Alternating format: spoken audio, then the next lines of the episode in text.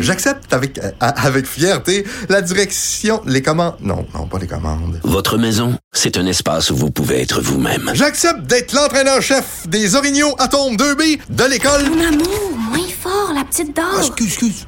Tu parles à qui? Elle mérite d'être bien protégée. Et vous méritez d'être bien accompagné. Trouvez la protection la mieux adaptée à votre maison avec Desjardins Assurance et obtenez une soumission en quelques clics sur desjardins.com. Salut Richard. Salut Jean-François. Écoute, avant de parler, j'aimerais dire quelques mots. Oui, je t'écoute avec attention.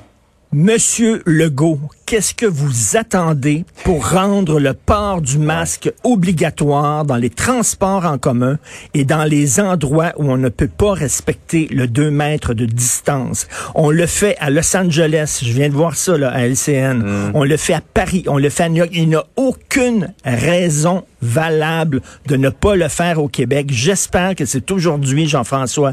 J'espère que c'est au point de presse d'aujourd'hui où on va le dire clairement que c'est obligatoire dans les transports en commun. On croise le Bon, doigt. c'est dit. C'est dit. Ouais. Euh, maintenant, est-ce que Justin Trudeau est trop généreux? Écoute, Justin Trudeau, on le sait qu'il joue au Père Noël, hein, des, des, des cadeaux à gauche et à Mm. droite. Il a une poche sans fond, vraiment, c'est énorme. Mais tu sais que même le Père Noël, il donne pas des cadeaux à tout le monde. Le Père Noël, si t'es pas fin, là, ton nom, ton nom apparaît sur la liste du Père Noël, puis t'as pas ton cadeau le 25 décembre. Là.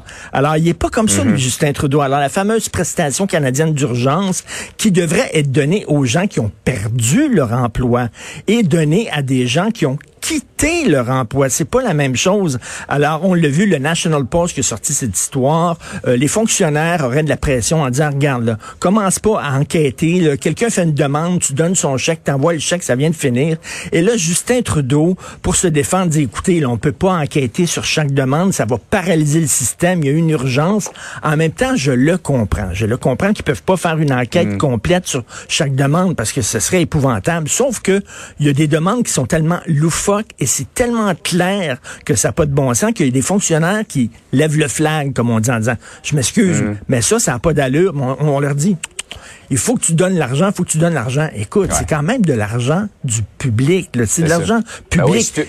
On peut dire que c'est une aide qui, est extrêmement généreuse, mais en même temps euh, extrêmement efficace, mais en même temps peut-être un peu trop généreuse. Ben peut-être un peu trop généreuse. On dit écoute, là, quand ça va, quand ça va un peu plus tard, là, quand ce sera le temps du, du rapport d'impôt, là, on va aller chercher l'argent qu'on a donné peut-être en trop. Non, non, non.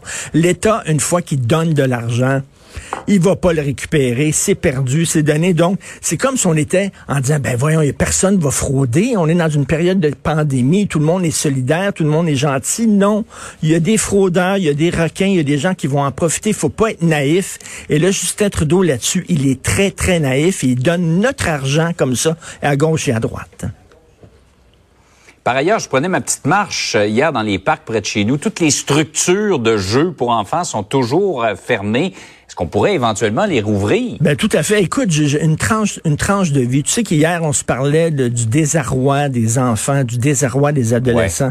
Je viens de te raconter quelque chose. Hier, mon fils de 12 ans a éclaté en sanglots dans mes bras, puis il pleurait vraiment beaucoup. Puis il dit papa, je m'ennuie de ma, ma vie d'avant. Je veux retourner à la vie normale. Et écoute, j'ai pas eu le courage de lui dire, écoute mon, mon- Peut-être que même en septembre, tu pourras pas retourner à l'école parce que c'est une possibilité. Ouais. là. Même en septembre, peut-être que...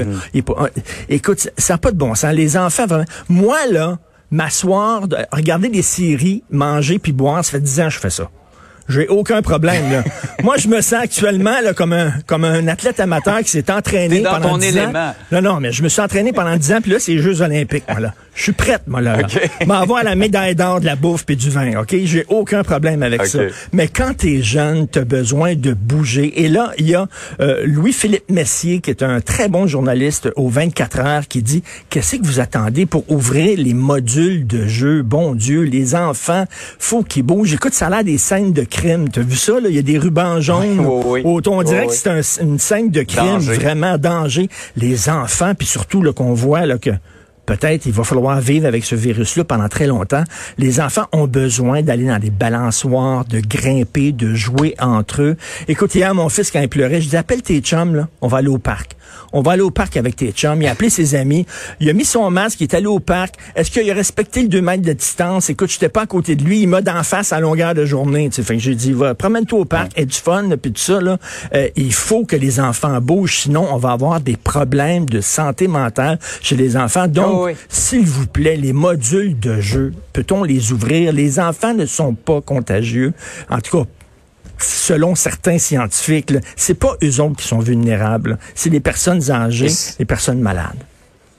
Ouais, et c'est toujours de contrebalancer les, la santé physique, les risques pour la santé physique et les risques pour la santé mentale. Tout à fait. Un week-end de trois jours, après, mais pour beaucoup de gens, ça fait aucune maudite différence. Hein? Malheureusement. Pour toi, là, je sais qu'est-ce que tu vas faire pendant ces trois jours-là. T'as donné à tes sports olympiques. Oui, je m'entraîne. Salut. Salut. Bonne fin de semaine, Richard. Bon week-end.